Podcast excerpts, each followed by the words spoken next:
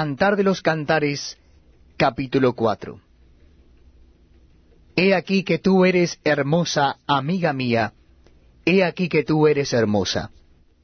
Tus ojos entre tus guedejas como de paloma, tus cabellos como manada de cabras, que se recuestan en las laderas de Galaad, tus dientes como manadas de ovejas trasquiladas, que suben del lavadero, todas con crías gemelas, y ninguna entre ellas estéril. Tus labios como hilo de grana, y tu habla hermosa.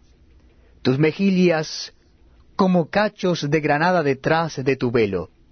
Tu cuello como la torre de David, edificada para armería. Mil escudos están colgados en ella, todos escudos de valientes. Tus dos pechos como gemelos de gacela, que se apacientan entre lirios hasta que apunta el día y huyan las sombras, me iré al monte de la mirra y al collado del incienso. Toda tú eres hermosa amiga mía, y en ti no hay mancha. Ven conmigo desde el Líbano, oh esposa mía, ven conmigo desde el Líbano.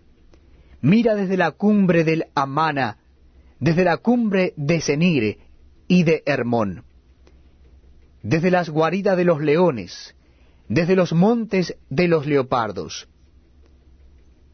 Prendiste mi corazón, hermana, esposa mía.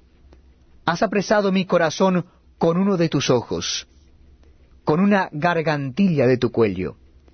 Cuán hermosos son tus amores, hermana, esposa mía. Cuán mejores que el vino tus amores y el olor de tus ungüentos que todas las especias aromáticas. Como panal de miel destilan tus labios, oh esposa.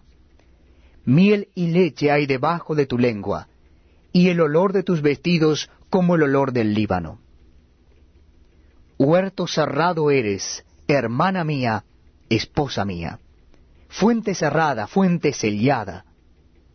Tus renuevos son paraísos de granados, con frutos suaves, de flores de aleña y nardos nardo y azafrán, caña aromática y canela, con todos los árboles de incienso, mirra y aloes, con todas las principales especias aromáticas, fuente de huertos, pozo de aguas vivas que corren del Líbano.